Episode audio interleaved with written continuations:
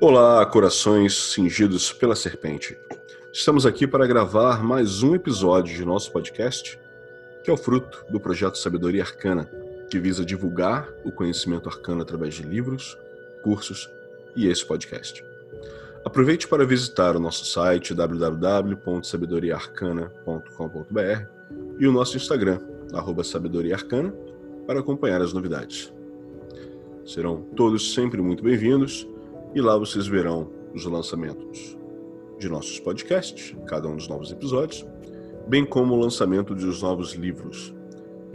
Nosso podcast de hoje é sobre um assunto que permeia praticamente todos os episódios do nosso podcast, que é magia. O que é magia? Eu tenho certeza que todos vocês já ouviram em algum momento alguém questionar o que é magia. Por que, que vocês praticam ou estudam magia? Né? Eu imagino que vocês também tenham se perguntado por que eu estudo magia? O que isso acrescenta na minha vida? O que isso muda né? O, que, o, que, o que tipo de mudança, o que tipo de melhoria isso traz para minha vida? Ou às vezes até por que, que minha vida está dando tão errado se eu estudo e pratico magia?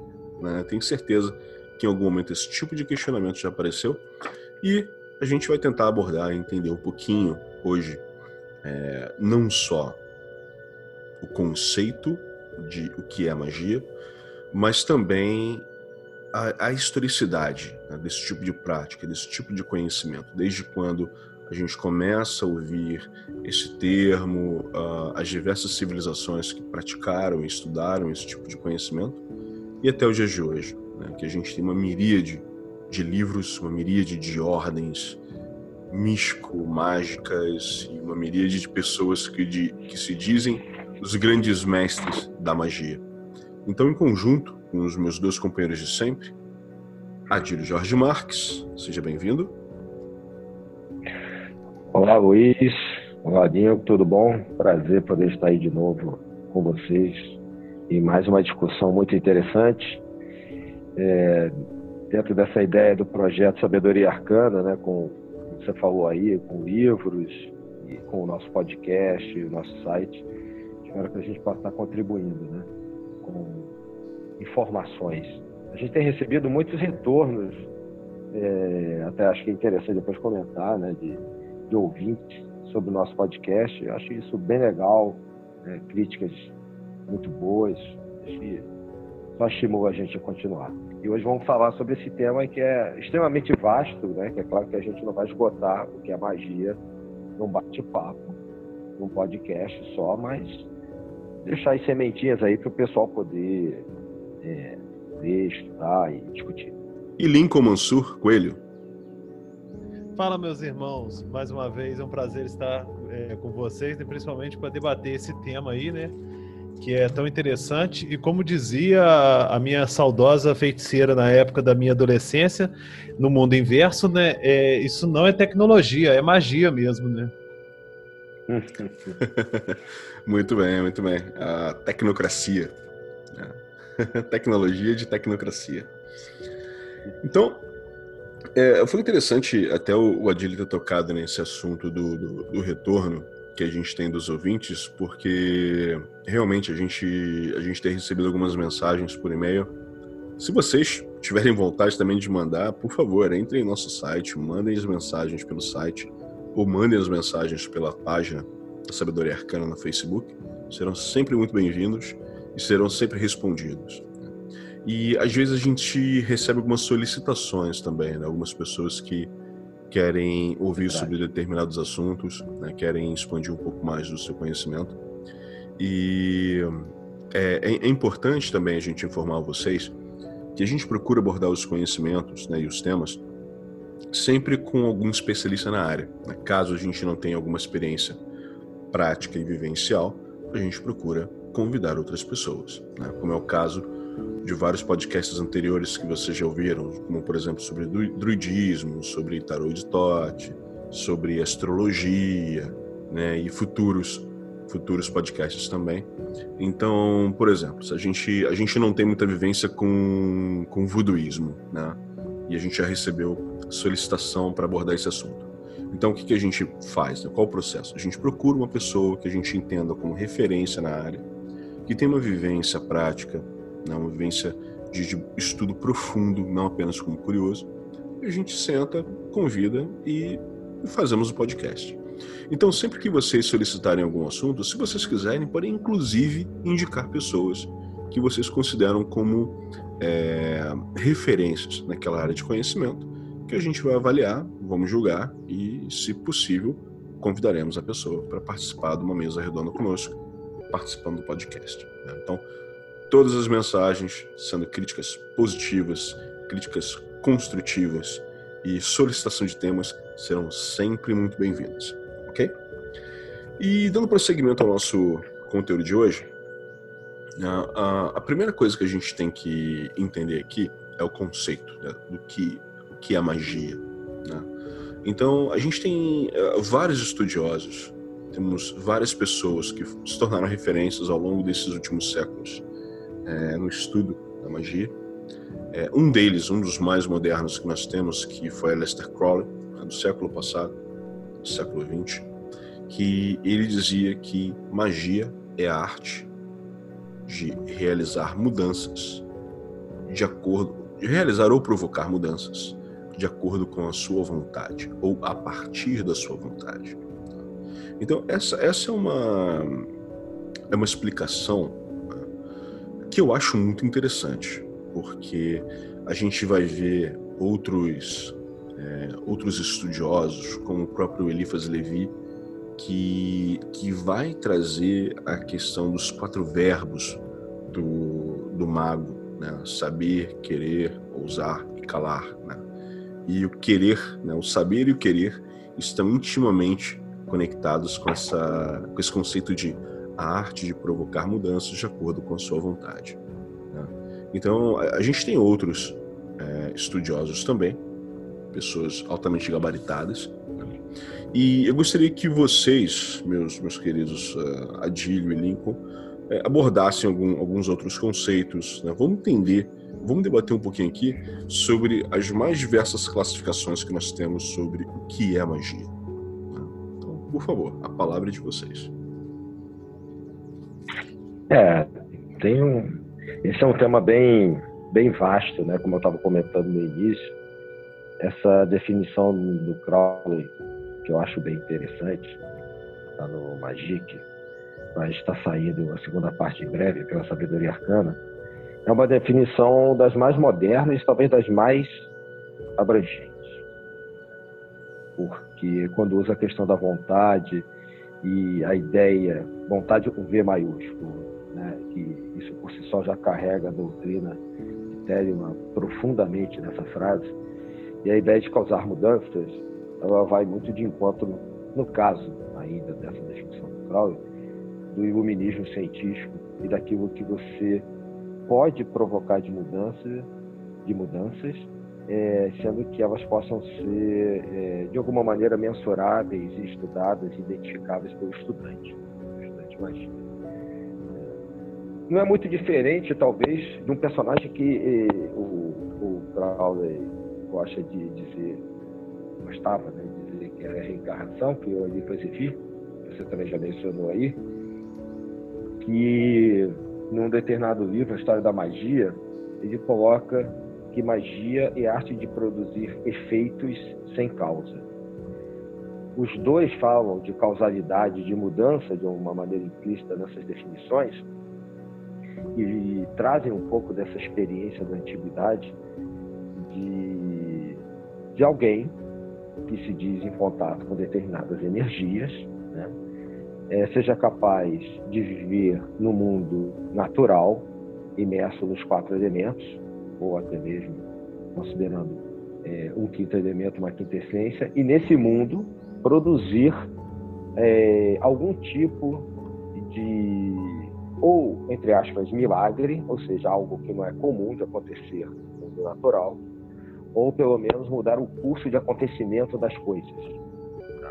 Essa é uma ideia que perpassa a antiguidade do, da magia egípcia, dos persas, aliás, da onde, é, apesar da palavra é, magia né, ter uma conotação grega né, de mageia, supõe-se que ela venha lá de trás, né, com a ideia de que mago é um sábio, é um magi, né, entre os persas.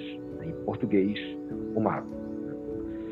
E o Pierre Piob, o Eliphas Evianin, né, mesmo dentro da Golden Dawn, trabalha-se com definições eh, modernas de magia, eh, modernas independente do século, está falando aí do século XVIII, XIX, início do século XX, mas moderna em relação a essa antiguidade que eu estou falando aí, dos persas, dos egípcios e tal, né, tá tratando de um livro, de, um, de uma terminologia que é muito comum encontrar em capa de livro, um título do livro, que é alta magia.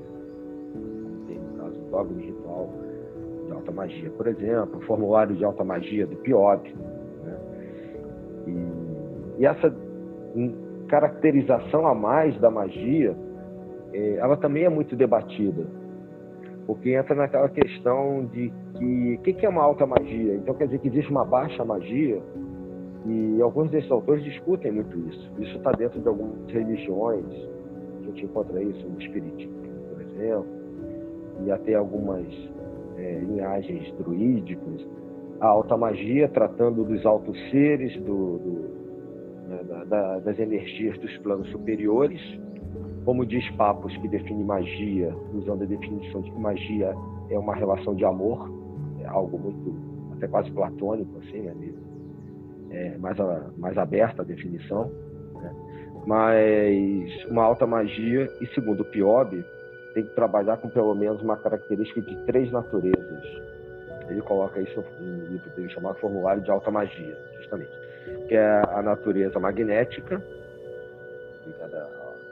parte terrestre, a natureza vital, com a energia humana, né? e o que ele chama de natureza essencial, que é cósmica, algo né, mais sutil, vamos dizer assim.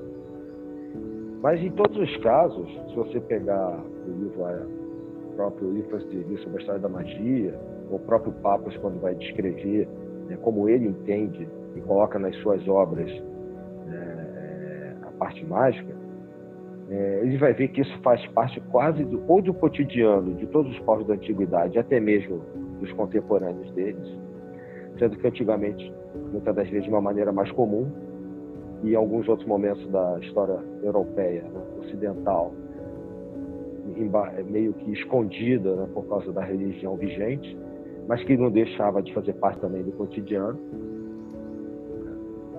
E e por não deixar de fazer parte do cotidiano, levava a uma conceituação contrária que era, bom, então existe uma baixa magia? Né?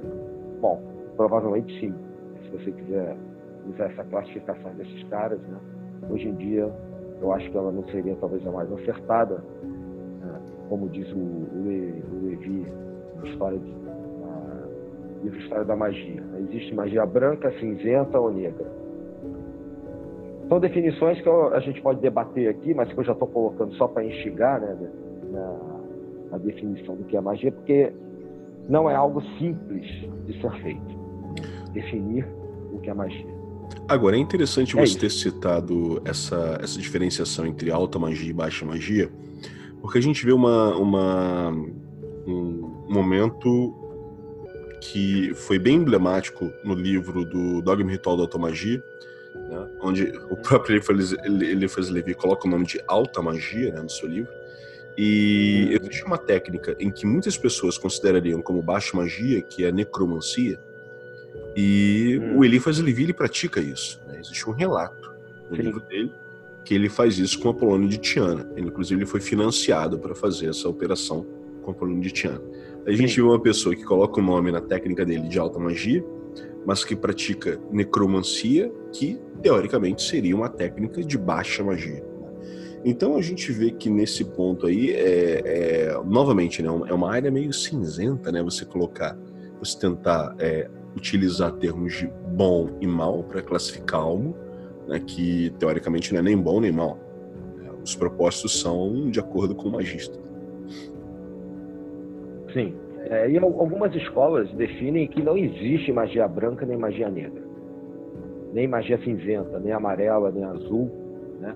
Existem até algumas definições que colocam que a cor da magia depende da cor do planeta, do elemento, ou até do, do, do, é, do incenso que você está trabalhando.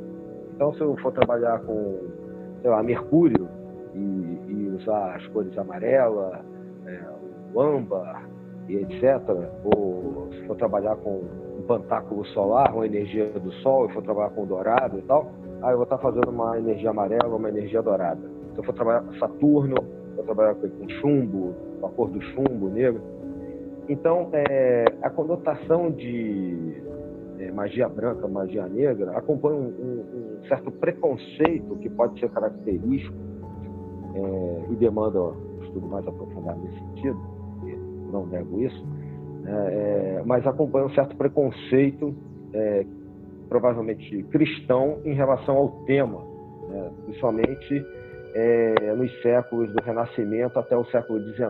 Né? Quando entre o século XVIII e XIX você vê uma explosão de intelectuais, de pessoas é, que é, publicam muita coisa, que é o que a gente usa hoje como base, e principalmente a partir de um camarada, e vem antes, e que em bibliotecas imerso num monte de papiros, textos passados e livros, é, muitos que já nem existem mais, e um camarada que consegue sintetizar isso, que é o Cornélio Agripa.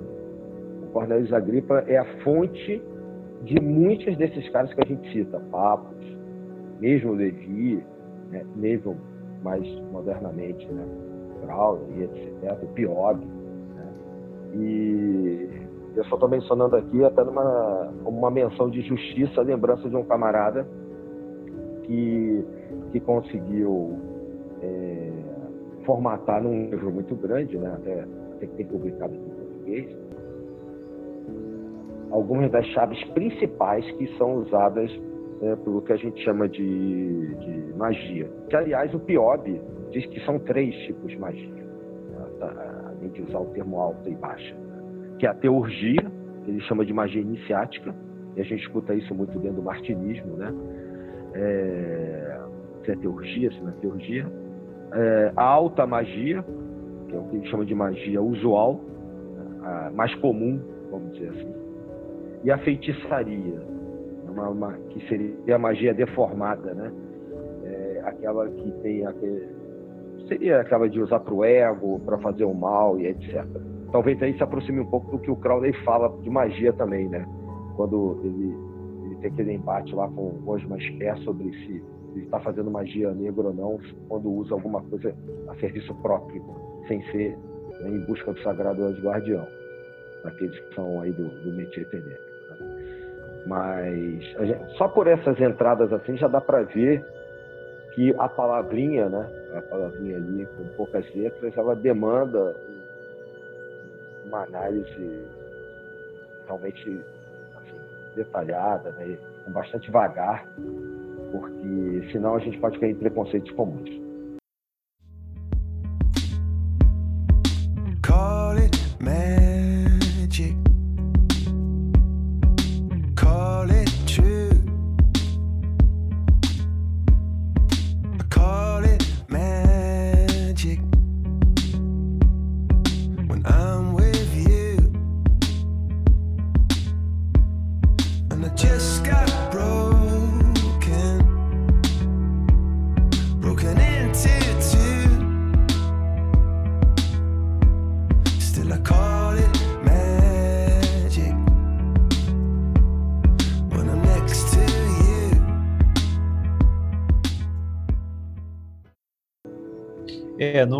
Caso, é, a questão da magia, a meu ver, tem até uma outra definição de magia do próprio Levi, né, que a magia é a ciência tradicional dos segredos da natureza que nos vem dos magos. E no outro dicionário também define né, como a arte de aplicar causas naturais para produzir efeitos surpreendentes. Então, é, nesse, nesse quesito assim, mais de natural e principalmente nessa, até nessa questão de ocorrer mudanças, né? A própria John Fortuna ela utiliza-se desse dessa definição de magia do Crowley e expande um pouco, né? Que em vez de utilizar, né, a magia, a ciência, a arte de fazer com que ocorra mudanças de acordo com a vontade, ela coloca né, as mudanças na consciência de acordo com a vontade principalmente levando em conta essa questão da consciência, né? É porque, e, e, de uma forma bem natural, de magia natural, eu entendo que a magia, né, ela é uma forma de você acessar que na antiguidade até então algo não, que não se conhecia, que é o inconsciente. Então, é, o mago, na verdade, é aquele cara que ele tem acesso a uma. ou que ele se busca né, um acesso a essa parcela da nossa mente, né, a mente inconsciente, que, que a gente só vai ter é, noção da, da, dessa, dessa parte inconsciente né, a partir agora do, do final do século XIX, início do século XX aí, quando começam estudos dentro desse campo. Então, ele se utiliza, assim, né, pelo menos o, entendimento que eu tenho, dessa, desse inconsciente para poder conseguir é, não necessariamente ficar rico, fazer coisas assim desse tipo. Chover. A, a, a casa, desde que faça chover e tudo mais, né? Mas principalmente acho que toda a toda a o resultado da magia, a princípio parte-se de uma parte consciencial. E somente a partir da mudança dessa consciência é que a gente consegue, né, é, agir de tal forma no, no meio que para alcançar o, o, o, o, efeito desejado. É, existe até uma no, no, no livro do, da chave meia do rei de Salomão, né? Fala que a magia é o mais elevado, o mais absoluto e o mais divino conhecimento da filosofia da natureza, sendo aplicados agentes verdadeiros e pacientes adequados, efeitos estranhos e admiráveis serão produzidos. Donde mágicos são profundos e diligentes pesquisadores da natureza mas essa natureza, principalmente, eu acho que essa natureza inconsciente, dessa natureza humana, inconsciente, que até então, é, era até recentemente, era algo desconhecido por todos nós. E a é. forma como que a gente tinha né, de, de, de, de acessá-la, é, mergulhando nesse, nesse abismo do eu, né? É, é, indo para o, o, o, abismo através do abismo, né? Eu vejo que são as duas coisas, Nilton. Eu acho que para os caras mais antigos, essa ideia de inconsciente, do, do eu, eu não, não, não fica claro para mim que os, os, camaradas trabalhassem com essa, com essa ótica. Não, é, porque eles não tinham esse conhecimento né, de, de inconsciente. Exato. Mas o que eu entendo é que é, a base da aplicação da magia acaba sendo a mesma. Só ah, que por algo que eles não entendiam, eles classificavam o que eles tinham de, de, de à mão. Mas, assim, basicamente, a, a, a ação é ação através dessa parte inconsciente, da mente inconsciente. Eles não tinham referência disso, então dava nomes de deuses, de espíritos, de, de é, coisas mais, assim, é, dentro daquele hall de, de, de elementos, de símbolos que eles tinham para poder é, caracterizar algo que, eles, que era desconhecido para eles, mas que no final das contas nada mais era do que uma parte da mente inconsciente deles próprios. Né?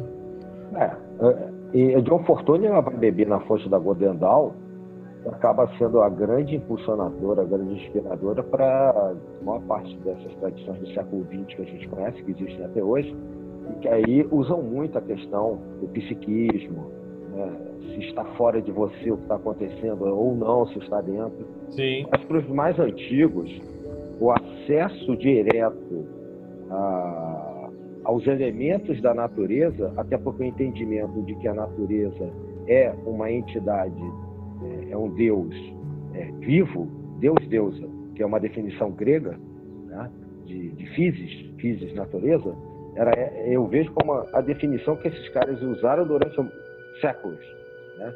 Você pega, por exemplo, o início lá do livro do, do a Magia Prática, ele fala do caminho do adepto.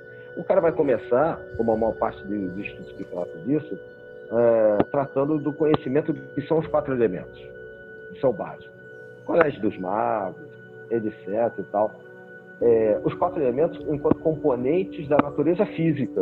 Porque é, antigamente é, o que a gente chama de ciência hoje, o que a gente chama de magia, não era, um, não era uma definição muito, muito clara. Sim, mas se você reparar, esses quatro elementos eles agem diretamente, eles estão diretamente ligados por aspectos interiores, como você pode claro, perceber. A, a, até a questão da personalidade, da cada personalidade é característica de acordo com um dos elementos. Então, a pessoa sim, sim. mais sanguínea, fleumática, é, os humores, é, dos humores que estavam ligados. Então, basicamente assim, só que eles não tinham consciência dessa questão do inconsciente. Eles não sabiam da existência disso. É, então, eu, eu criava-se, que...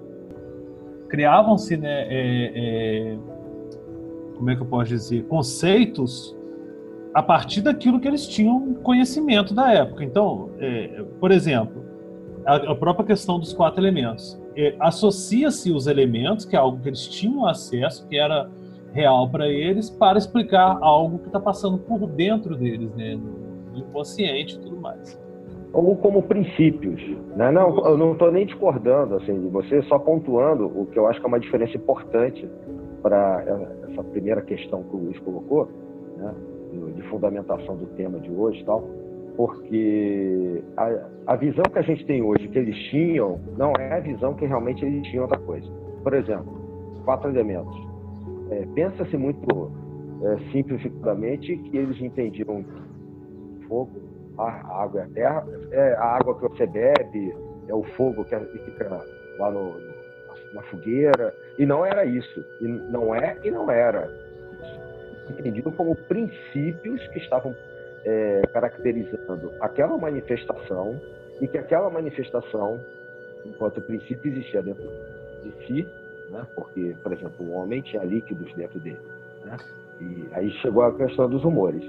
Esses humores, ou no caso, né, esses quatro princípios formadores da natureza, eles também estavam dentro do, de cada um de nós. Esse é patente até os pré-socráticos, né? Aquele princípio da Sim. busca do arquê e tudo mais, né? Exatamente. É, entendimento da cosmologia, de como o yes. mundo se formou. Né? Aí o Tales, se não me engano, o Tales vai colocar lá que...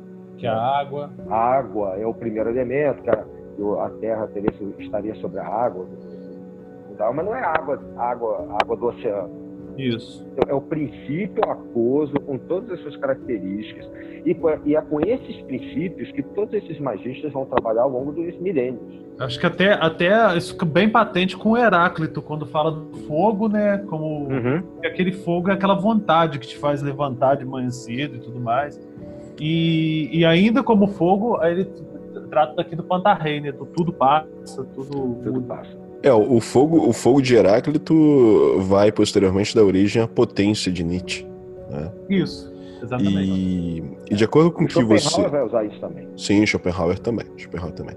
E de acordo com isso que você, você comentou, Lincoln, da, da questão do inconsciente e tal, realmente eu entendo que eles não tinham esses conceitos ainda, mas eles sabiam que havia um mundo interno a ser explorado. Né? E a gente vê isso muito claramente em, em duas tradições antigas e, e bem que, que, até hoje influenciam na nossa história, né? que é o xamanismo e a bruxaria. Né? Então a gente vê o xamanismo desde a assim da absurda antiguidade, né? desde os primeiros povos gregários que criam a, as tribos, né? E, e começam a perceber que existe alguma coisa além da, de acordar, dormir, comer, fazer as suas necessidades e tal. E a bruxaria posteriormente também vai, dar, vai, vai se aprofundar mais nisso, principalmente quando, quando trata dos mistérios femininos. Né? Que a mulher tem essa ligação mais forte, por exemplo, com a lua. Né? Quando, quando elas começam a perceber que a lua influencia o corpo delas de alguma forma, elas percebem que existe alguma ligação estranha que elas não conseguem identificar entre o mundo corpóreo delas e o mundo interno delas com alguma energia que existe no mundo, né? E elas só elas conseguem vivenciar aquilo ali. E o xamanismo também propicia experiências aos seus praticantes, né? Através de, de ervas, né? que eh, hoje em dia nós consideramos como drogas, mas para eles eram eram uh, eram instrumentos de poder para você conseguir contactar o, seu, o seu animal de poder, ou conseguir contactar é, as entidades que habitam ali nas florestas e cuidam das plantas, dos animais, ou seja lá o que for. Né? E a gente, aí a gente consegue perceber que o poder deles não estava no exterior, mas estava na maneira como eles conseguiam lidar com o mundo interior deles. E o processo de uma pessoa se tornar um xamã era basicamente esse. Né? A pessoa ela passava por um. Era, era quase como é, o mito do, do, do, do herói, né? mas não no mundo externo, mas sim no mundo interno. Né? Era, uma, era um processo de morte e renascimento. Né? A morte do, do, do da, daquele ser né? que desce até os infernos, mas é, esse inferno poderia muito bem ser análogo aos seus mundos subterrâneos internos, renascendo como uma nova pessoa que tem controle do seu próprio ser e tem um conhecimento mais além do que as demais pessoas da tribo.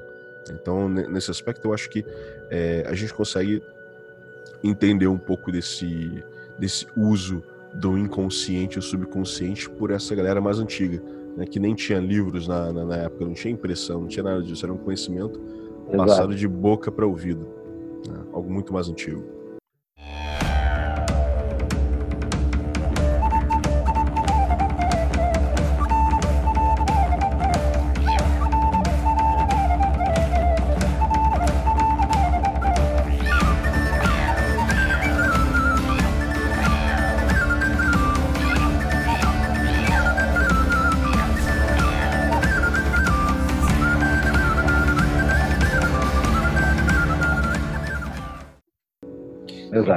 Exemplo bom, né?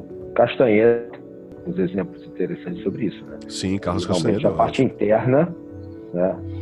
Só como sugestão para quem está ouvindo aí, mas é, o, o xamanismo enquanto base né, de, de, de, rituais e, e, práticas junto a essa mesma natureza que está falando, ele tem esses dois aspectos, o externo e o interno. Isso é, é, é importante. Só, só queria fazer um parênteses que não tem nada a ver né, que existe uma diferença entre a bruxaria tradicional e a, e a Wicca, né, que é modernamente falada desde os anos 50, desde o é. né?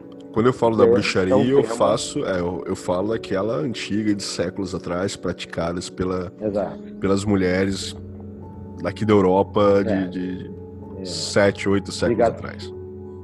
É, ligados ao culto da grande deusa, da grande mãe, etc. E que é um tema que a gente pode trazer no futuro podcast também. Né, Sim. Questão, né, da, da, da, arte, não a arte real como é chamada a maçonaria, mas também chamada arte, né, que é a bruxaria. É um tema mais que é, interessante. É verdade. Só fazendo um comentário que até nessa questão do xamanismo tem um, um pesquisador que é escritor, filósofo, etnobotânico, psiconauta, historiador norte-americano, chamado Terence McKenna, que ele tem um, uma teoria interessante, né, que até mesmo o que deu o, o, o elo de ligação que permitiu, né, os, os primeiros primatas a, a se evoluírem de tal forma a criar os primeiros é, hominídeos teria sido na situação de que ao coletar frutas no, no, alto das árvores, eles faltou alimentos, eles descem e começam a procurar alimento no chão.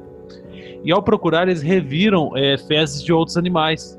E ao revirar procurando insetos para comer, né, eles, eles teriam começado a, a fazer consumo de cogumelos alucinógenos que surgem, na, na, que brotam nas fezes. E isso teria sido o que mudou a, a, a físico-química do, do, do, cérebro e permitiu a evolução dos primeiros primatas. Claro, é, não é nada comprovado, mas é no mínimo uma teoria interessante porque começaria exatamente a partir dessa relação do homem com esses mundos interiores, que esses cogumelos seriam a primeira, a primeira experiência de, de é, que poderia, num sentido desse, né, de, de ao mundo espiritual, ao mundo além do mundo natural, né? É, eu, eu, eu indico. Só dando ideia. É, eu indico as leitu a leitura e, e, que vocês assistam os, os vídeos, né, do, do, tanto do Terence McKenna como do, do Timothy Leary também, porque ele apesar dele trabalhar com LSD e tal, a visão dele do LSD não era como uma droga recreativa, mas uma droga para ah, uh, trazer alterações no, nos mundos internos. Mas além disso, eu indicaria também aos nossos ouvintes assistirem um documentário, está né, gratuito na internet, chamado Maria Sabina, Mulher Espírito. É um documentário mexicano da, de 79, se não me engano, que fala sobre a história de uma, de uma xamã mazateca que utilizava os cogumelos como um processo curativo, né, através de um processo xamânico. Mas o que é mais interessante é que na década de 60, 70, a gente começa a ver o, o mundo ocidental, né? além daquela correria que houve do mundo ocidental para o conhecimento do Oriente, a gente também viu uma correria do mundo ocidental para esse tipo de conhecimento xamânico. Né? A gente teve uh, o caso do, do, Carlos, do Carlos falam muito mal, mas os livros são excelentes, os livros trazem insights muito interessantes. Né? A Sim. gente não sabe se o que ele fala é verdade ou não, mas uh, sendo verdade ou não, o conteúdo é interessante, vale a pena ser lido. E posteriormente o caso dessa, dessa xamã mazateca, Maria Sabina, onde artistas, autoridades né, ao redor do mundo iam nela para passar pela cerimônia onde ela trabalhava com, com os cogumelos, né, de cogumelos mágicos.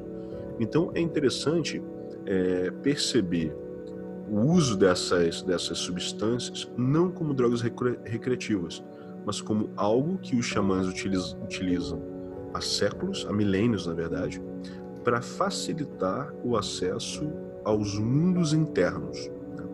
E posteriormente a gente vai ver esse mesmo objetivo sendo alcançado através de outras práticas, como por exemplo a yoga. Né? É, para quem já leu algum livro mais aprofundado de, sobre, sobre yoga, como o, o, o Shiva Sanhita, Hatha Yoga Pradipika, é, Pradipika. É, o, o próprio uh, oito leituras sobre yoga do próprio Crowley, eles abordam sobre isso. Né? Eles, eles, abordam uh, as técnicas básicas de yoga, como asana, pranayama, dharana, dhyana, como técnicas que facilitariam o praticante a acessar esses mundos internos. Né? Através de, de, de, do controle do seu mundo físico, você acessaria esses conteúdos internos. Então, assim, a gente vê que o objetivo é o mesmo, as técnicas são diferentes, as ferramentas são diferentes, mas o objetivo é o mesmo e a gente vê isso existindo há milênios, né? E, então, assim, o xamanismo, a bruxaria, apesar de muitos estudantes de ocultismo relegarem isso a segundo plano, é, eu colocaria no mesmo plano da, da, da magia clássica cerimonial. O objetivo é o mesmo. A técnica, Sim. o caminho pode ser diferente, mas. Exato. É, mas eu acho que o que você está listando aí, Luiz, são técnicas que fazem parte do mesmo conjunto e, dependendo da sua vontade, vão levar ao mesmo objetivo. Técnicas você mágicas. usar viagem astral. Técnicas mágicas, exatamente. Você usar magia cerimonial, ou viagem astral, ou usar cristais, ou usar, por exemplo, uma planta dita alucinógena, é, ou qualquer outra coisa, né, o yoga suas técnicas, suas múltiplas facetas e tal, todas elas são ferramentas na minha, na minha visão. São técnicas que você, que uma pessoa escolhe, que se adapta, porque naquele momento pode ser melhor e etc., para conseguir é, atingir um determinado objetivo, que pode ser causar mudanças de acordo com a sua vontade, né? como é a definição básica de magia. Então, é, Existem definições assim mais generalistas, mas que apesar disso eu acho interessantes, que dizem, eh, e o, o Papo já foge dessa, dessa definição, que viver né, a, o amor e amar é uma forma de magia. Tudo que você faz é magia. O Crowley fala um pouco sobre isso também. Né? Então, se você bebe água, você transa, né? se você briga com alguém, se você faz alguma coisa intentando um resultado, isso são formas de magia. O tempo inteiro você está fazendo isso. Todo ato é um ato mágico, né? E, e tanto que a gente vê que é, Crowley coloca como a, as principais fórmulas desse Noveon, né? Telema, que é vontade, e Ágape, que é amor. Exato. Né? Então, que é amor. É, gregas. E isso, e isso está até ligado até à própria evolução do conceito de arte, né? porque a arte na, até na antiguidade é, era o domínio da técnica. Tudo que uhum. você faz envolve uma técnica. Se você domina aquela técnica, você faz arte. E ao fazer arte, você está fazendo também uma forma de magia, né? A alquimia é isso, nós já falamos é, isso. Exatamente isso. Né? E, então... e, e, até retornando um pouco essa questão do, do xamanismo, do antropomorfismo e da feitiçaria, né? A, a, o, o que, que é, na verdade, o xamã ou o feiticeiro? É o cara que tem acesso a esse mundo exterior, né? E a mesma coisa o, o yogi que, que se afasta do mundo, para quê? Para ter acesso a esse mundo interior. Então, o que diferencia ele do, do, do ser humano dito comum é só mesmo ter esse acesso a esse mundo interior, independente né, do, de qual técnica que ele vai se utilizar para isso. Seja de respiração, seja de é, uso de, de plantas mágicas e tudo mais. Então, basicamente, tudo é, depende também desse domínio da, de, de, uma determinada técnica, né, para você chegar aonde você quer, né, uma mudança consciencial, uma, interiorização e tudo mais. Eu só estava querendo pontuar aquela hora que você falou, Nico, porque, por exemplo, uma questão, né, aqui para vocês. Tá, o do, as percepções interiores, o domínio de suas, é, suas intenções, ou a realização de sua vontade, ou suas concepções internas, são objetivos, como vocês estão colocando mas muitos desses magistas queriam a materialização por meio de técnicas mágicas. Por exemplo, a Goécia se então se encaixaria como? como uma manifestação de algo dentro de você por uma busca, como por exemplo, uma busca interior, ou algo que você está manifestando fora. É, aí você pode até levar até a questão mesmo xamânica, né? Que dizem que uma das, das teorias daquelas pinturas das cavernas era pintar algo que gostaria que se materializasse depois. Então você pinta a, a, a, caçada porque você quer que aquela caçada obtenha o resultado de pegar tal coisa. Embora tenha várias outras interpretações. Né?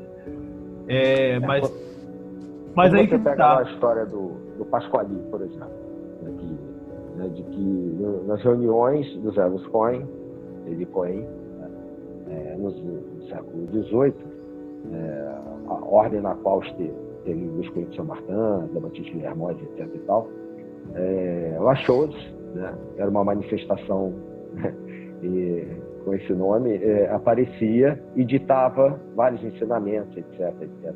Sim, mas. Que os caras deram em francês. Até e, mesmo... eram técnicas mágicas. Até mesmo a teurgia, que é no caso que vai ter uma materialização. Qual era o objetivo no final de tudo do, do, do do próprio Willer Moss, por exemplo, do, do Willer Moss, não, Martinez Pasquali. Martinez Pasquali. Qual era o objetivo que ele queria com essa manifestação? O objetivo não era a manifestação em si, mas sim uma mudança Nem interna. sempre. Nem Porque... sempre. Não, não. Mas a ideia não era a ideia não era que você, a partir do contato com os, com, com os anjos, mas você não é, ascenderia aos planos superiores? Não, não, nem todos os trabalhos do Zelig Cohen, por exemplo, era assim. Existia um que, por exemplo, ele queria limpar a atmosfera da Terra, do planeta Terra, de todos os elementos diabólicos negativos que traziam a maldade, as doenças, etc. Né? É, era um trabalho. Aí que tá, né?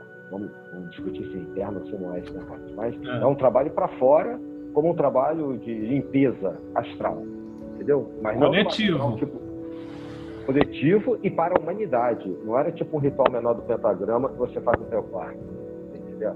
Que é para limpar aquele ambientezinho de 6 metros quadrados. Ele está falando da aura do planeta.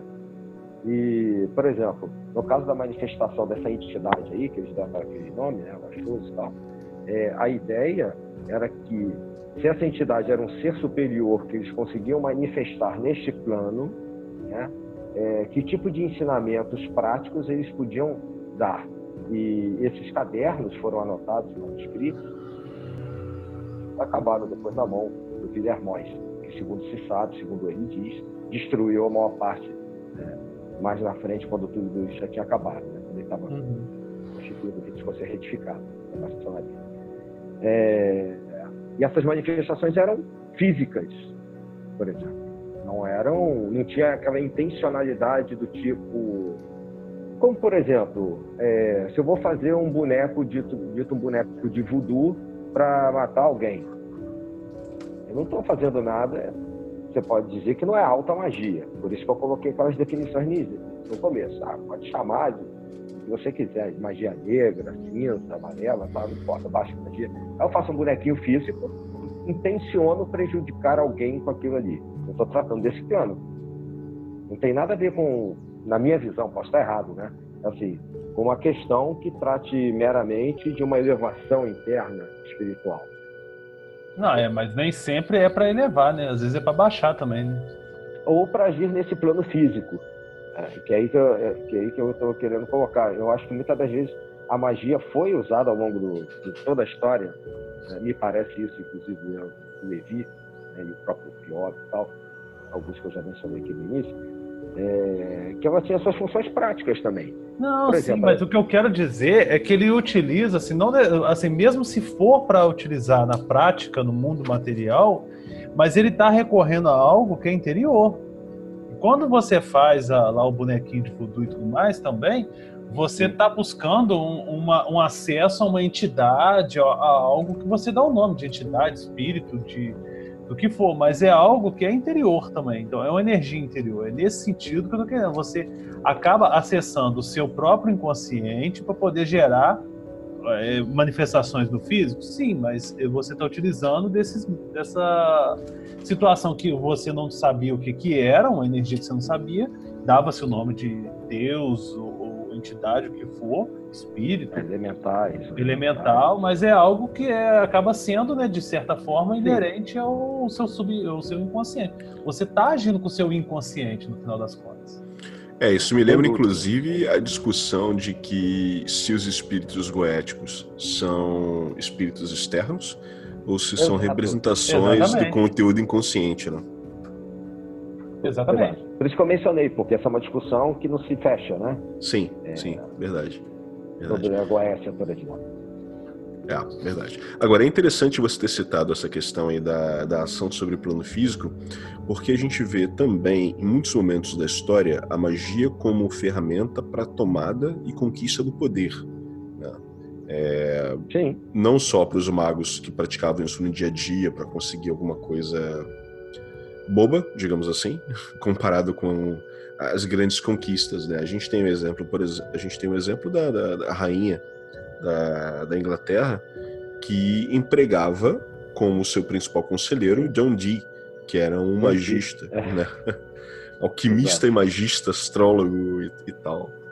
É. E que acabava muitas das vezes é, é, usando isso de uma certa maneira, tá num plano sutil, mas para materializar, é, fosse o que a gente chama de enoquiano, ou através do, das parte astrológica com a qual ele trabalhava, ele fazia rituais, existiam rituais sobre isso, uhum. para que a Inglaterra vencesse é, suas demandas econômicas e políticas.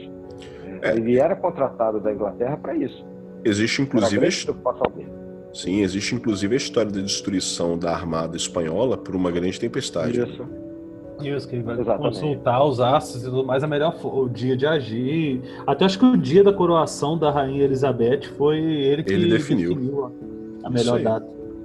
E a gente tem isso mais recentemente, ainda dentro dessa discussão se está dentro, está fora, externo ou no, no interno e tal.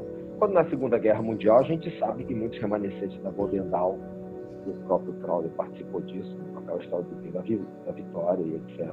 A John Fortune fala disso né, quando um grupo de magistas na Europa fazia batalhas mágicas contra um grupo de magistas alemães, enquanto a pancadaria estava comendo no campo de batalha, no plano físico, mas num outro plano. Né, Supõe-se que nessa, nessa, desse confronto mágico, algumas mudanças aconteceram no trânsito, né, em alguns acontecimentos ali na, é, que deram o destino à Segunda Guerra Mundial. Isso é meio famoso. Tem até aquelas, aqueles relatos da, da, acho que é da Avril, do, que o, um dos, os, todos os, os, oficiais da SS se reuniam num castelo na Alemanha, Aí sim, eles faziam um círculo, etc. É, era a mesma situação de encenação da Batalha da Luz contra as Trevas, né? Só que eles achavam que eles eram portadores da luz, né? É, havia é, inclusive, um, havia inclusive um, um ritual de iniciação para os membros que eram é, que eram admitidos à SS, né? Porque eles se tornavam membros também uhum. da, da Sociedade Vril e, se não me engano, também da Ordem do Sol Negro, que, é, que eu acho que já existia naquele momento. Né? E, e, e, também há relatos de que quando as forças alemãs, né, nazistas, entravam em cidades, haviam oficiais designados pela SS para ir atrás de livros uh, ocultistas, né, mágicos, para levar para a biblioteca Isso do Terceiro Reich. Antes mesmo da guerra começar, eles começaram a fazer isso. Existem filmagens sobre isso deles no, no, Já no, é. Tibete. Já lá no Tibete. Sim, eles começaram verdade. a maluquice ocultista deles, que até é um, um tema a gente pode ir acabar se perdendo aqui e tal, mas é, o Estado nazista era um Estado político-religioso. Não era apenas um, uma política econômica ou ideológica. Né?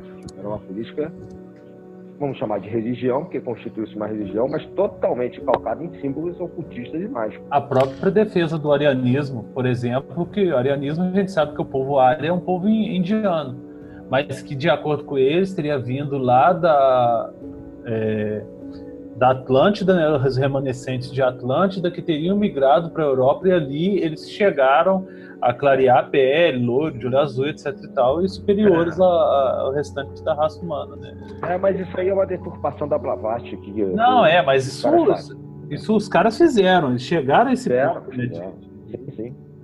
É, não à toa, não à toa a gente via, inclusive, situações em que pessoas que eram tidas como referência, tinham conhecimento místico e mágico, eram presas e torturadas por eles, né? Foi o caso do Franz Bardon que é, inclusive falece anos depois de que ele foi é, solto em decorrência de complicações por conta das torturas que ele sofreu enquanto cativeiro. Ele e um aluno dele, uhum. um estudante dele. Uhum.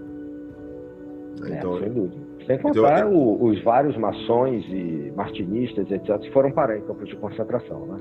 É, é inclusive, é. inclusive para quem era maçom existia um símbolo específico, né? Tinha a estrelinha lá dos judeus, a estrela de homossexuais, de ciganos, testemunho de Jeová, Isso. inclusive, e maçons. Isso. O, e, e, avançando um pouquinho, na, lembrando também que durante a, a Guerra Fria havia também né, institutos para guerra psíquica, tanto nos Estados Unidos quanto no, na União Soviética também. Sim, inclusive também. tem um livro interessante chamado Por Detrás das Cortinas de Ferro, se eu não me engano, que fala Exato, sobre isso. Eu acho que é isso. É, exatamente. É, tem, um, acho... tem um, um filme chamado, acho que é Ocultismo Nazista, que trata do que a gente está falando antes. Uhum. Tem esse livro aí que você está falando, que vem da Guerra Fria. É, é, é, bem interessante. E eu acho que é o exemplo mais recente que a gente tem, né? Assim, de, de grandes guerras. A Guerra Fria foi uma grande guerra que envolve vários países, durou, durou anos e né, duas grandes potências lutando uma contra a outra e empregaram, ambas as potências empregaram técnicas é, ocultistas de, de, pesquisa de poderes paranormais para tentar sobrepujar uma a outra. Né? Enquanto tinha uma galera tentando sobrepujar com poder armamentista, tinha um outro grupo tentando sobrepujar com poder espiritual. Né? Exatamente. É, é, é, é muito difícil você separar. É, é, muito difícil você separar ao longo da história a ideia de poder, né, de poder material, político, né, de poder mágico. Normalmente mas... essas pessoas uhum. estão associadas aos dois lados.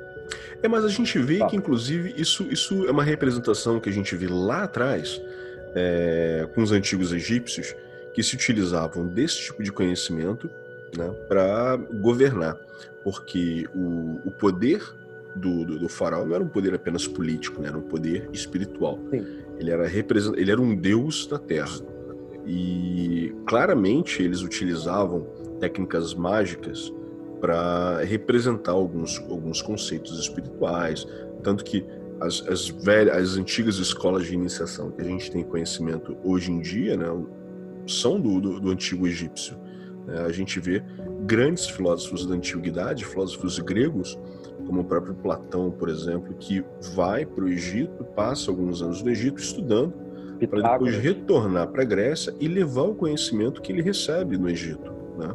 Que, inclusive, é, eu até estava citando para o Lincoln né, mais, mais, cedo, antes da gente começar a gravar o podcast, que de, de dois, de dois diálogos de Platão, Timeu e Critias, que falam da, que falam da existência de uma terra antiga que era Atlântida. Né? Obviamente, a gente não sabe se Atlântida existiu ou não, mas é interessante a gente saber que existe uma referência de um grande filósofo né, grego que foi para o Egito e disse que no Egito ele ouviu falar da história sobre essa terra. Né? E aí, por isso que a gente vê aquelas referências, ah, tinha Atlântida, a Atlântida sucumbiu, mas antes disso alguns sábios foram para o Egito, né? e no Egito a gente via essa, não vou dizer usurpação, mas a utilização desse conhecimento iniciático, mágico, né, para reforçar o poder político que aqueles faraós e os sacerdotes tinham sobre a terra, sobre o alto e o baixo Egito. É, a influência do, do Egito chega muito na gente justamente por esses gregos. Né? A Pitágoras vai viajar por lá e vários outros.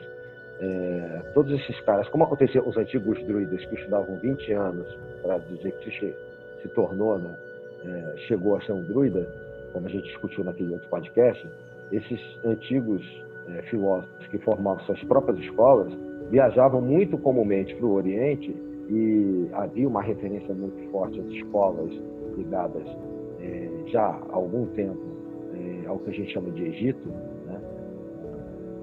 a Terra Negra, o local da Terra Negra, que trazia é, uma outra, uma antiguidade de conhecimentos que depois eles levaram para o que a gente chama né, e tal e chegaram até a gente. É, agora, essa ideia, justamente, que o farol fazia de juntar poder no mundo físico com poder espiritual, né, que era simbolizado de uma certa maneira pela coroa que ele usava do alto e do baixo é, Egito, é, no Alto e Baixo Nilo, de uma certa maneira é a mesma coisa que das coroas que depois você vê, inclusive no próprio Papa. Né? O coroamento do Papa, tá? inclusive em formato,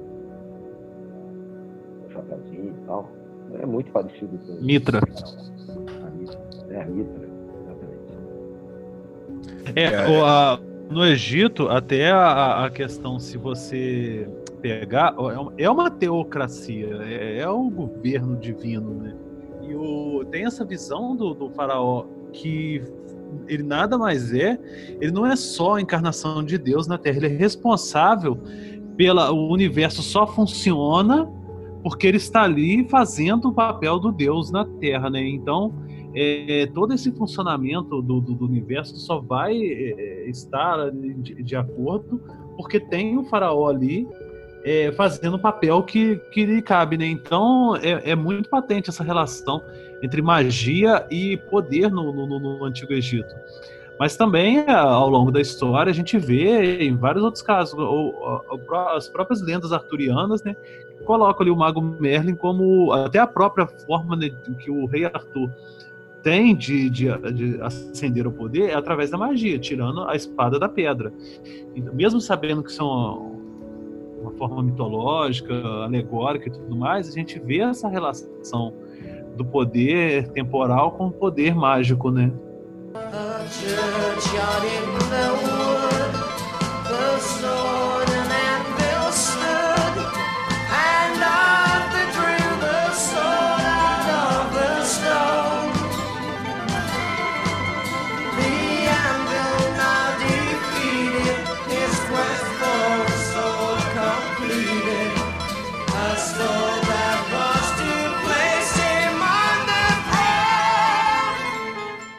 porque não tinha muita separação. É, é isso que a gente estava colocando no início, né?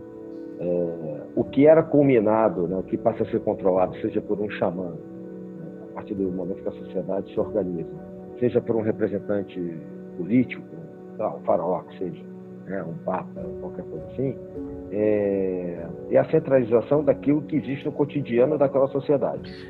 Certo. É, até mesmo essa definição de, de, de que a, a, o direito divino do, do, do monarca, é, da, da, fonte do poder dele ser divina, nada mais é do que uma interpretação também mágica, só que com um viés mais cristão, católico, de uma religião instituída, que meio que, apesar de abolir a magia em si, assim, nas suas outras formas de, de manifestação, mas tinham um, um, uma visão de, dessa mesma teocracia, né? Só é, mudando é, um verniz. Uma forma de centralizar poder. Exatamente. Isso é que vai de um pouco de encontro entre a ideia, que, por exemplo, dos celtas e druidas, e o que a gente chama da antiga bruxaria, por exemplo, com as constituições de sociedade que a gente tem modernamente, ou mais modernamente, na Europa. Né? Porque aquilo que estava disponível para todo mundo, né? para qualquer, vamos chamar assim, entre aspas, né? É, numa boa conotação, para qualquer bruxo, para qualquer bruxa, para qualquer pessoa, para qualquer um que tentasse estudar a natureza para se tornar né, ou buscar em si suas realizações internas, né, suas aspirações espirituais e, e, e dominasse aquilo, passa a ficar reunido na mão de determinadas pessoas que detêm aquele caminho né? Ele tem a indicação se você pode ou não pode seguir por aqui, né? Ou então se só ele tem o poder de ter a decisão absoluta, né? é, até chegar à questão da infalibilidade papal. O Papa nunca erra. Né? Está lá com o século dele, as coisinhas. Então, é, é, essa é a mudança política que tem, né, deslocamento de poder da época do Egito, por exemplo, que é o berço disso tudo, que é uma matriz simbólica para isso tudo até hoje. É, mas é importante a gente ver que, posteriormente, é, essa galera que vai para o Egito, estuda, aprende, depois volta para a Grécia, eles começam a fazer um movimento de democratização desse tipo de, de conhecimento. Né? Obviamente, eles permanecem com os véus né, entre o conhecimento esotérico e o conhecimento exotérico, mas eles é, democratizam é, o processo de aproximação com a, com a divindade que teoricamente traria esse conhecimento místico mágico. Né? A gente vê nos cultos helênicos, por exemplo, iniciáticos na, na, na Grécia, posteriormente em Roma também, que assimila muito desse conhecimento grego, né? o culto a vários deuses como Baco, é, Mitra, a gente vai ver também a deusa Hecate, que posteriormente ela começa a ser adotada como deusa padroeira, digamos assim, deusa padroeira da bruxaria, já que está envolvida com a representação lunar. Né? Enquanto que no Egito isso era um pouco, isso era algo um pouco mais elitizado, era basicamente é, é permitido apenas aos membros da realeza e aos sacerdotes. Né? Isso na, na, na, Grécia e posteriormente em Roma se populariza um pouco mais. Obviamente que a gente vai Sim. continuar, a gente vai continuar a ver é, a mesma situação que posteriormente a gente vê com outras religiões, né? O povão participa dos cultos exotéricos, né? E uns poucos iniciados entendem o que realmente está acontecendo ali por debaixo dos panos. Né? Mas, é, os é... mistérios menores e maiores, né? Do, que tinha lá na, na, antiguidade, por exemplo, é um exemplo patente disso. Justamente. Ah, é, é, interessante ver que os gregos fazendo, é, trazendo a mudança aí para o cenário, para o cenário naquele momento né, de democratização do, do, conhecimento espiritual, digamos assim. Né? E ainda assim eles utilizavam aquele processo né, de transmissão de boca a ouvido, utilizando os mitos, principalmente. Né? O conhecimento era transmitido através de mitos, né? enquanto que no Egito já era uma outra forma. Né? A gente não tem muito, muito acesso ao conhecimento egípcio. Né? A gente tem alguns, alguns resquícios, mas eu acho que o, do conhecimento do mundo helênico a gente consegue falar um pouco mais. Né, já que a gente teve mais acesso, apesar do conhecimento ter sido transmitido de boca a ouvido, chegou mais coisas aos nossos dias. É, então, mas é... ainda assim, mas ainda assim os mistérios maiores ainda são os um mistério, né? Porque até pela Sim. própria pela própria é, impossibilidade de se divulgar isso, eles permaneceram com, com, com é, assim, a gente conhece algo, principalmente dos mistérios menores, mas dos maiores mesmo, é, é eles conseguiram é, não deixar isso, isso muito é, de conhecimento público, né? Eles conseguiram segurar isso. É, não tinha internet, né? Eu acho que, eu acho que o mais importante que a gente tem ali hoje é o que sobrou, né? Eu acho que o que a gente tem como herança em termos de tipo de magia, entendimento de magia que foi sendo sintetizado pelos povos que eles conquistaram e que depois acabaram de alguma maneira chegando né, até a, a Idade Média e até que fossem compilados por pessoas como a, o Agripa, por exemplo, e Levi, etc., que sistematizaram, pelo menos, né, essa, essa, parte inicial, básica, né, que a gente conhece como as escolas mais baixas de magia. Agora, uma herança disso é a medicina, né? que a gente pode poderia entender lá atrás como é, magia, por exemplo, ligada ao uso de plantas, coisas desconhecidas, é, alquimia com as plantas e astrologia e tal, em escolas, como se não me fala a memória, acho que é na de Memphis, por exemplo, é, que legou um conhecimento interessante para a Europa nesse sentido. É, essa sistematização da, da magia, é, que vai acontecer principalmente com a gripa, por exemplo, ela só é possível por causa do renascimento e, e, e do, da, re, da, redescoberta de certos textos, principalmente os textos herméticos, é, durante o renascimento. Que quando eles têm acesso a isso, né, aos textos é, herméticos lá de Alexandria e tudo mais, há um, um, um, um reflorescimento né, desses temas e a partir do contato né, e, e da ampliação dos contatos dos saberes é, permite, por exemplo, a Agripa é, montar essa sistematização e utilizando para isso, principalmente da Cabala. É, a gente falou um pouco isso até sobre na, na, quando nós discutimos o, o, o podcast da, da alquimia também, mas é, boa parte dessa, dessa nossa forma de magia moderna é muito descendente dessa questão do renascimento, desse, desse reviver da, do, do, da magia aí é, durante o verdade. renascimento. Foi conformado dessa forma, né? Assim, essa, essa conformação que a gente tem hoje, ela é moderna, sem dúvida. É, é. É. E, e, é basicamente por conta da. da até acho que foi, foram os médicis que, que esqueci agora o nome do, do cara que traduz esse corpus hermético, e a partir dali que começa essa, essas novas pesquisas, né, aí começam a associar, desenvolve por exemplo, a cabala cristã, aí ao desenvolver uma, uma cabala cristã, começam a, a ter uma cabala esotérica e hermética, e vão, vão vendo que certos conhecimentos ali, eles se completam, e, e forma, até que o, o Agripa ele faz essa grande sistematização de todo o conhecimento é, ocultista, mágico e assim sucessivamente, né? É, a ideia de hermetismo é importante, né? Se mencionar aqui, é, a partir dessa ideia do, dessa conformação que os gregos deram, que o Luiz estava falando, né? Que é hoje o, a grande talvez base de inspiração, né? É, já com essa arrumação que a gente conhece, dada por esses personagens aí que a gente vem mencionando no podcast, o hermetismo é, acaba sendo é, a, a, grande base, né, a grande vedete dada pelos gregos ali. Né.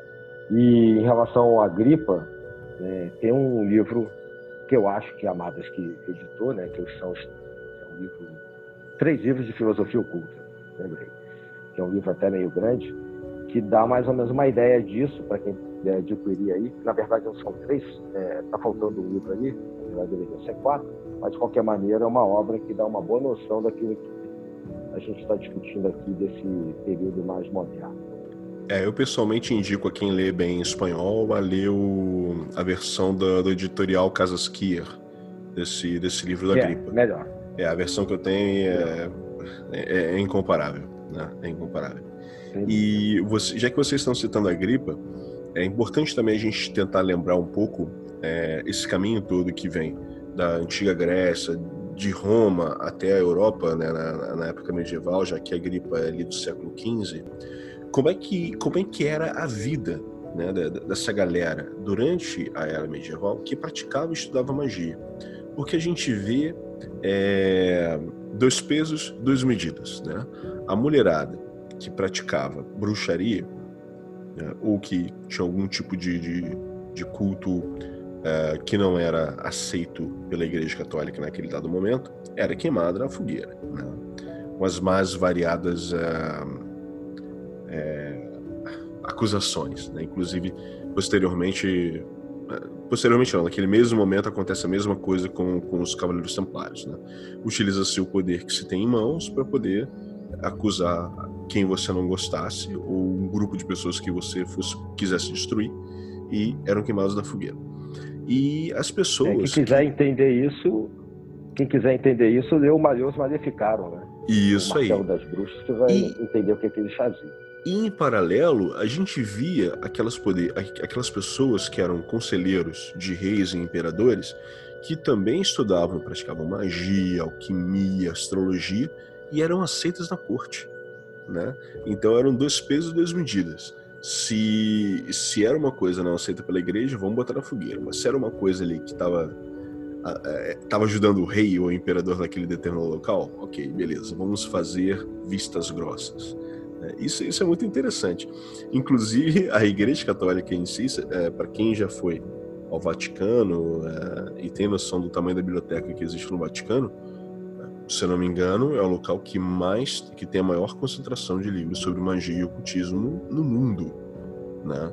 E já ouvi histórias também de que no Rio de Janeiro, né, havia um local né, onde um dos, um dos um dos monges superiores lá, inclusive praticava, praticava rituais mágicos, né, dentro daquele, daquele mosteiro. Junto com vassariar. Junto com vassariar, vassariar inclusive. Né? Então, assim, é. a, gente, a gente vê... Sem, é, dar, próprio, nome, sem, dar, sem dar nomes. Inclusive o Grimório do Paponório, é. né? a figura do Paponório. É, exist, existem vários exemplos durante o período medieval de padres que se envolviam com práticas mágicas deixar, obviamente, fazer isso por debaixo dos panos, né? Mas isso é, é a igreja fazia vista, vistas grossas a isso, né? E queimavam as bruxas? E também para os conselheiros da corte faziam vistas grossas. Então é interessante a gente entender um pouquinho aí também como é que acontecia esse processo de aquisição de conhecimento, transmissão de conhecimento e como é que era visto pela sociedade, pelos grupos dominantes ali na época medieval, a prática mágica. É, existe um, uma teoria de que essa questão até da busca, né, do, do, da perseguição das bruxas, é relacionada com a questão da, da relação da, da, da é, por exemplo, que a mulher, enquanto mulher que concebia as crianças e tudo mais, ela a bruxa era condenada porque ela tinha um conhecimento de controle de natalidade, por exemplo. A bruxa, eh, quem era considerado bruxa, na maioria dos casos, eram as mulheres que faziam procedimentos abortivos. Então, se ela aborta, ela tem um controle sobre a vida do, do, do, que está sendo gerada, ela teria controle também da produção de crianças que seriam depois é, ligadas, ao, úteis ao mercado de trabalho. No caso, assim, mercado de trabalho no sentido de é, trabalhar no campo e tudo mais. Então, elas são consideradas bruxas exatamente e, e, perseguidas, as mulheres, por elas terem esse tipo de conhecimento e essa relação. Então, seria interessante também, porque muda um pouco também a questão, é, vai uma discussão mais além, né, de que o tipo de procedimento mágico que a mulher tinha, na verdade, era um conhecimento muito mais prático e ligado a seu próprio corpo do que necessariamente um conhecimento mágico que esses outros mágicos né, teriam de adivinhos e tudo mais. Então acho que é interessante essa, essa questão, se não me engano, é abordada naquele novo livro, A História da Bruxaria, da, da editora Aleph. É, se eu não me engano, são eles que, que tratam essa questão. Achei muito interessante essa, essa nova visão que se dá né, a, a, a questão da caça das bruxas. Né? É um livro que é a história da magia na Idade Média, que trata é, dessas questões? Mas a gente vai cair de novo naquela questão da centralização, de poder, né? que a gente estava mencionando agora há pouco. Porque, é, principalmente no, nos países ou reinos mais é, fervorosamente católicos, esse tipo de permissividade, mesmo dentro da corte, não começou a não acontecer mais. Acontecia de maneira escondida. Quando o, o, John Dee está aí é, tendo a permissão para trabalhar com isso, ele está numa outra realidade religiosa, que não é a mesma, por exemplo, é, que está acontecendo na França, que está acontecendo é, em Portugal. Então, a partir do, do, do mais do final da, da Idade Média, esse tipo de trabalho que a gente está discutindo aqui, astrologia, adivinhação, magia, tudo isso passa a ser é, visto, é, é, catalogado e proibido é, de uma maneira assim, mais generalista, é, como magia negra, como vocação do demônio, etc, etc. E aí tem esse lance que chega nas mulheres, né? Até porque também as mulheres ficavam em casa e trabalhavam né, com vegetais, né, pegavam plantas e etc., e trabalhavam com ventos coisas ligadas à cura. Isso acabou também resvalando muito nelas. Né? E aí, assim, a partir do momento que você tem uma nova visão do cristianismo com a reforma, a gente vê que, apesar de todas, todas as características da reforma, alguns países que não são católicos têm maior permitividade para trabalhar com isso. E, e chega uma época também, né, já saindo da Idade Média, Renascimento, depois do Renascimento a coisa muda bastante, e do Renascimento para a Idade Moderna, em que essa, esse tipo de amarra de proibição praticamente fica é, o que está no papel é uma coisa, o que se faz é outra. Né? E a gente pode ir, por exemplo, pela França do século XVIII, né, que, que, com o advento do iluminismo, por exemplo, né, mesmo antes de, da total separação de, política e religião com a Revolução Francesa, ah, como essas ordens surgem aos borbotões, né, ritos maçônicos, ordens mágicas que iam usar o fone e tal, surgem os borbotões na França. É, mas então, aí... eu acho que vai depender muito do momento. É, mas aí é interessante a gente perceber que aí quando, uh, quando surge esse momento do renascimento e um pouco depois, existe um processo de elitização da magia, né? onde quem tem dinheiro, quem tem posses, uh, é que realmente vão se, se vincular a esse tipo de estudo. Né? Até porque é, se torna uma coisa mais intelectual. Obviamente havia, havia umas práticas mágicas, mas se depende muito do, de, um, de, um, bom nível intelectual e de um bom suporte financeiro para poder se dedicar a esse tipo de estudo. Tanto que a gente vê posteriormente isso também dentro da maçonaria. Né? Naquele dado momento, na França e na Inglaterra, as pessoas que se envolvem com, com a maçonaria, e a partir daí que acaba surgindo esse, esse conceito né, de que todo maçom é rico, é, ocorre naquele momento. Né?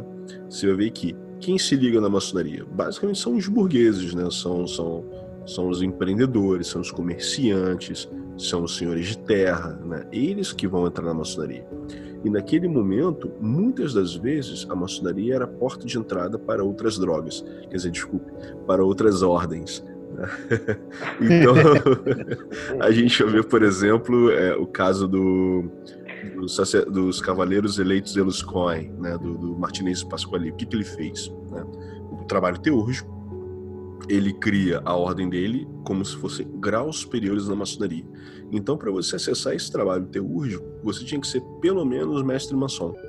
E para você ser mestre maçom, bem, você não podia ser um pé rapado, né? Você não podia ser ali o sapateiro da cidade. Dificilmente você seria aceito numa loja maçônica. Então, é, ocorre essa elitização desse tipo de conhecimento. Né? E tudo aquilo que vem do povo, né, que vem dali dos camponeses e tal, passa a ser nomeado como feitiçaria. Né? Passa a ser relegado a segundo plano e de baixa importância. Né? E, obviamente. Mas isso não é culpa da maçonaria. Não, não é culpa da maçonaria. Eu citei a maçonaria não, como um é. dos exemplos de ordens é. que as pessoas acessavam e que precisavam ter uma é. certa grana para poder fazer parte. E a maçonaria acabou se tornando uh, um, um dos primeiros portais a, esses, a esse tipo de conhecimento um pouco mais avançado. Né? Era como se fosse ah, é, é. o reduto de recrutamento da galera. Vão, a gente pode até fazer um paralelo com isso aí, né? Aproveitar agora que a gente está num, num, nível assim, um papo mais intelectualizado. É, se a gente analisar, por exemplo, aquela obra do Foucault, quando ele analisa aquela questão da história da loucura, é, que os loucos, eles nesse mesmo período histórico, eles estão sendo jogados, excluídos socialmente, jogados para hospitais psiquiátricos e tudo mais, por não serem é, economicamente viáveis a gente pode colocar até mesmo no, no, no mesmo patamar aí, a grosso modo, né? Essa questão da, da, da, própria magia enquanto manifestação popular.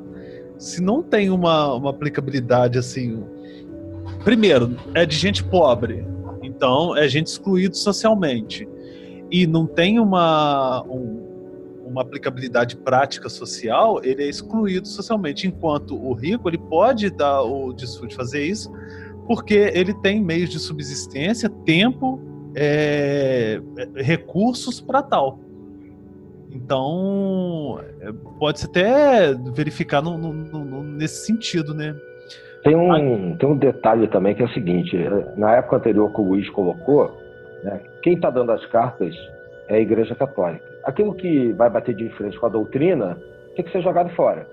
É, a, a gente vê que é a astrologia, por exemplo, né, que apesar de é, a gente saber que servia como é, ferramenta para a astronomia, isso só se caracteriza depois com o advento da é, Revolução Científica. Então a gente vai falar de século XVII já. A, esse período que o está colocando agora, quem define, né, quem coloca a margem, o que é magia, é a ciência e não mais a igreja.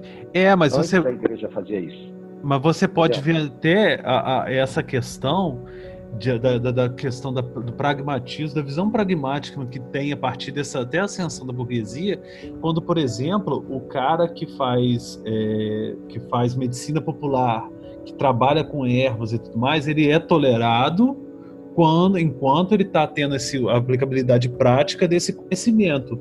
Quando isso já não é interessante para esses grupos né, sociais, aí a, a ascensão da medicina enquanto afirmação é. social maior, ele já é excluído como mago, como curandeiro, como charlatão e tudo Sim. mais. Porque o paradigma é a ciência. É. Entendeu? É, antes é a religião institucionalizada, que a princípio era na Europa, que é o, o cristianismo católico. Então, se ele, como exemplo, Mas... a astrologia é pecado mortal. E fazer é. guerra não é, até onde eu sei, pode estar enganado. Mas, Até, mas assim. de pecados. Não é o caso depois da época da maçonaria, que a ciência que está dizendo, assim, se eu consigo me especializar em medicina e eu não consigo, pelo método científico, comprovar que o cara que está ali trabalhando com plantas, não estou dizendo que eu concordo, estou dizendo como é a questão daquele momento do, do método uhum. científico, né, se, se, institucionalizando, né, principalmente do final do século XVII, depois da Royal Society e tal, até a época de 1717, quando entra ali a maçonaria, tudo na Inglaterra. Inglaterra e França ali polarizando isso. Aí, se eu não consigo, pelo método científico, categorizar aquilo que aquele cara da plantinha está fazendo, e aquilo ali é feitiçaria, aquilo ali é senso comum, saber popular. Né? E aí é, você começa a categorizar, a colocar é, quem tem condições de estudar, que aí entra o poder econômico, aí a ciência se associa a uma classe de política, né, de economia, é, que o povão, que trabalhava com a coisa é, natural, com a coisa do dia a dia, desde a época lá de trás, como a da, da bruxaria, por exemplo, passa a ficar num outro patamar. Essa categorização é que a gente tem hoje. Né? Sim, mas o, o, o que eu estou querendo assim, é, pontuar, principalmente, é porque e, isso é tolerado quando não tem um, uma. Por exemplo, digamos, no Brasil. No Brasil, é, nesse período aí tinha poucos médicos. O, o, alguns cirurgiões, poucos médicos e tudo mais. Então, tolerava-se o uso dessas garrafadas, dessa medicina popular, pela ausência de uma figura que, que concorresse diretamente, por assim dizer. Então, como não tinha formação, aceita-se isso, aceita-se o curandeiro pela falta do, do médico, por exemplo. É porque a chegada da ciência aqui se deu de outra maneira do que Sim, Europa, sim. Mas assim, mesmo, mesmo tendo o médico, mesmo tendo o, o cirurgião, tem o curandeiro, tem essas formas alternativas, porque pela ausência de, de possibilidade de, de, se atender toda a demanda. Uhum.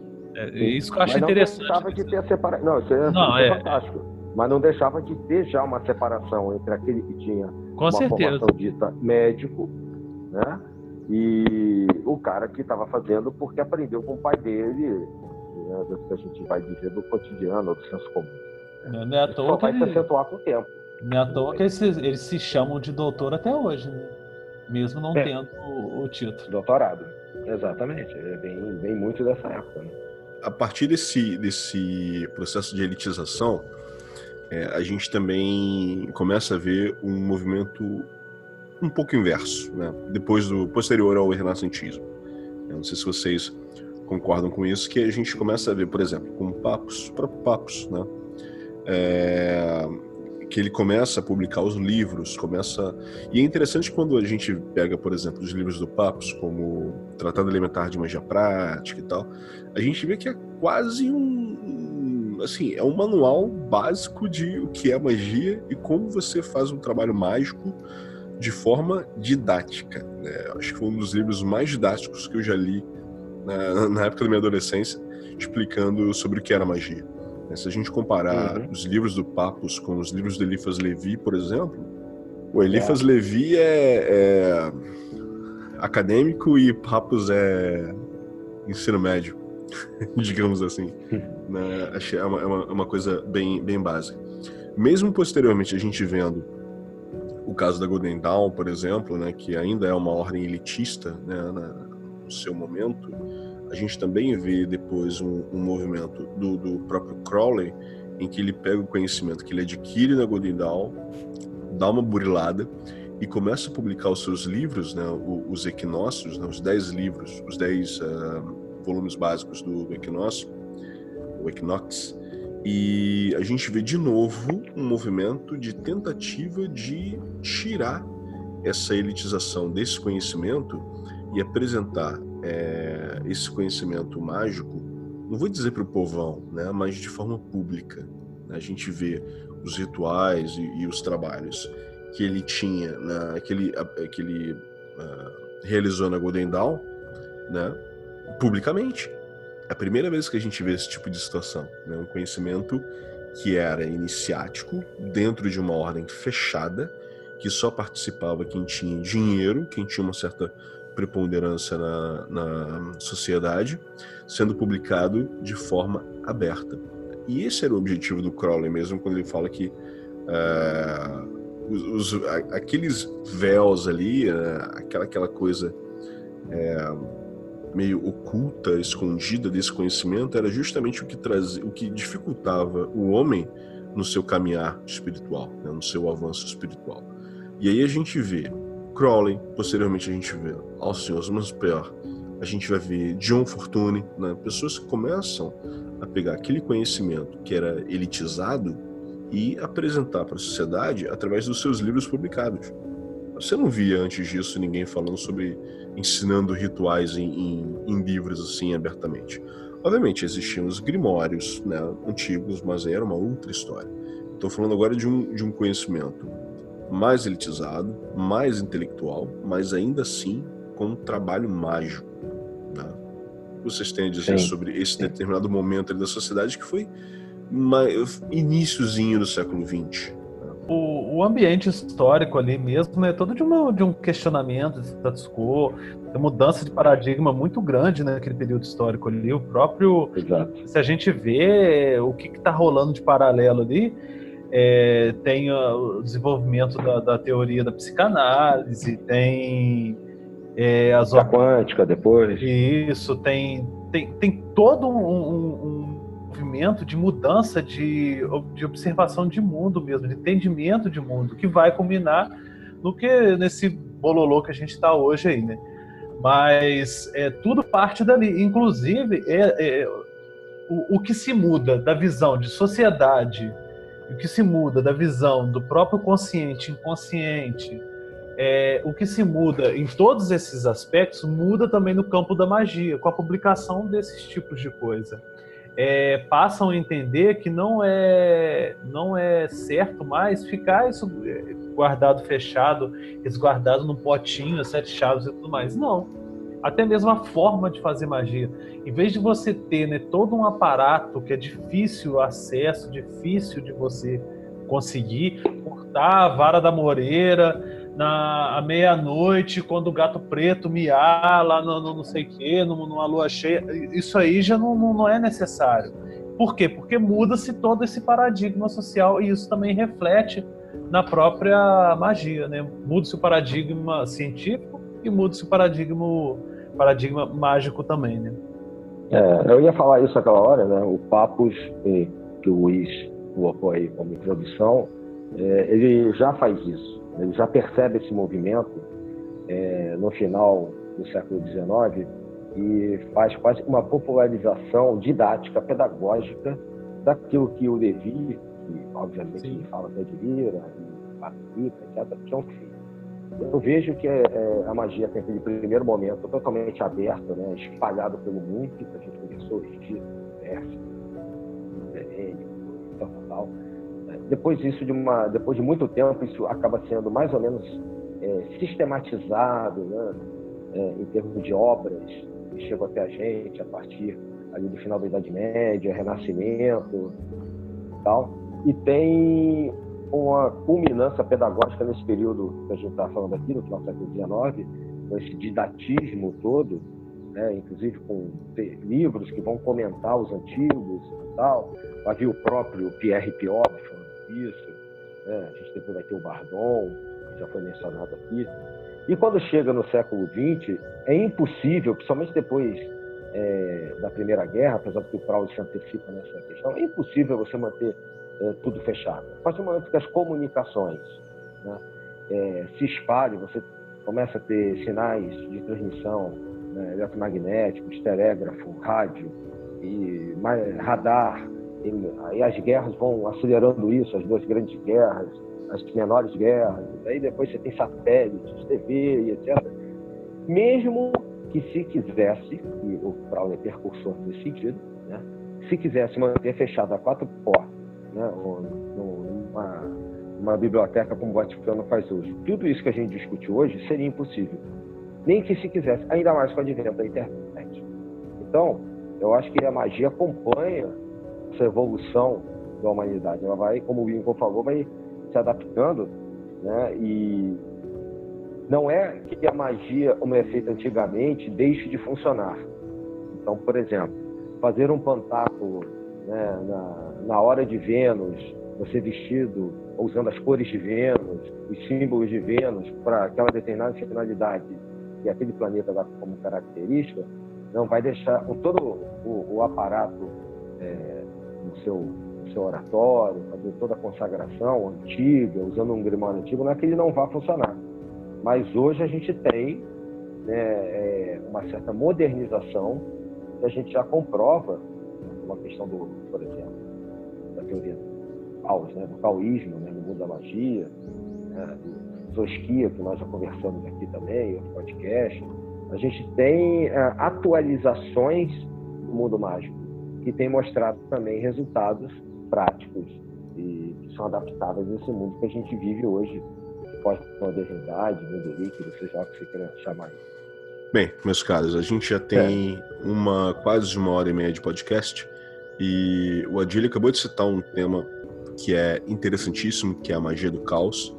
E nós enxergamos, obviamente, como uma, uma forma de releitura dos conceitos mágicos tradicionais que está completamente alinhado com o, com o mundo que a gente tem hoje em dia.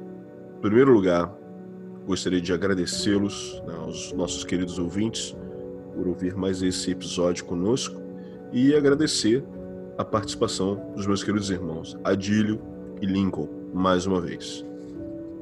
Bom, meus irmãos, é, obrigado Luiz, valeu aí Lincoln, é, é muito bom poder botar aqui de maneira gravada, né, os bate-papos que a gente tem, que a gente teria, né, e principalmente que a gente tinha quando estávamos próximos né, aqui no Brasil e poder compartilhar isso com os ouvintes aí dentro do projeto Sabedoria Arcana, né? não só através do site, dos livros, mas por meio desse podcast aqui. Espero que a gente tenha contribuído, inclusive que a gente citou obras, né? citamos aqui alguns livros, etc. Espero que a gente tenha contribuído para a troca de ideias. É, ninguém aqui é dono da verdade, não só nesse tema, como todos os podcasts. Damos as nossas opiniões, nossas visões, de acordo com a nossa experiência, é, tanto prática, que a gente tenta praticar as coisas e os temas que a gente traz aqui, né? quanto teórica também. Né? Então é isso. Um abraço aí para vocês e a gente possa é, se ver em breve fazendo mudanças de acordo com a nossa vontade. É, espero né, que eu ganhe na Mega Sena até lá, acumulado de preferência, se for para mudar a realidade, né? É... Mas agradeço mais uma vez por vocês me aturarem aí. E não só vocês, Adílio e Luiz, mas também todos os ouvintes, né? E até a próxima, né? Espero que também que não que não se mentalizam muito forte para poder não romper nenhum aneurisma na cabeça tentando mudar a realidade aparente. Mas estamos aí. É isso aí. Forte abraço a todos. É. Até a próxima. 93. Até a próxima. Até a próxima aí. Valeu.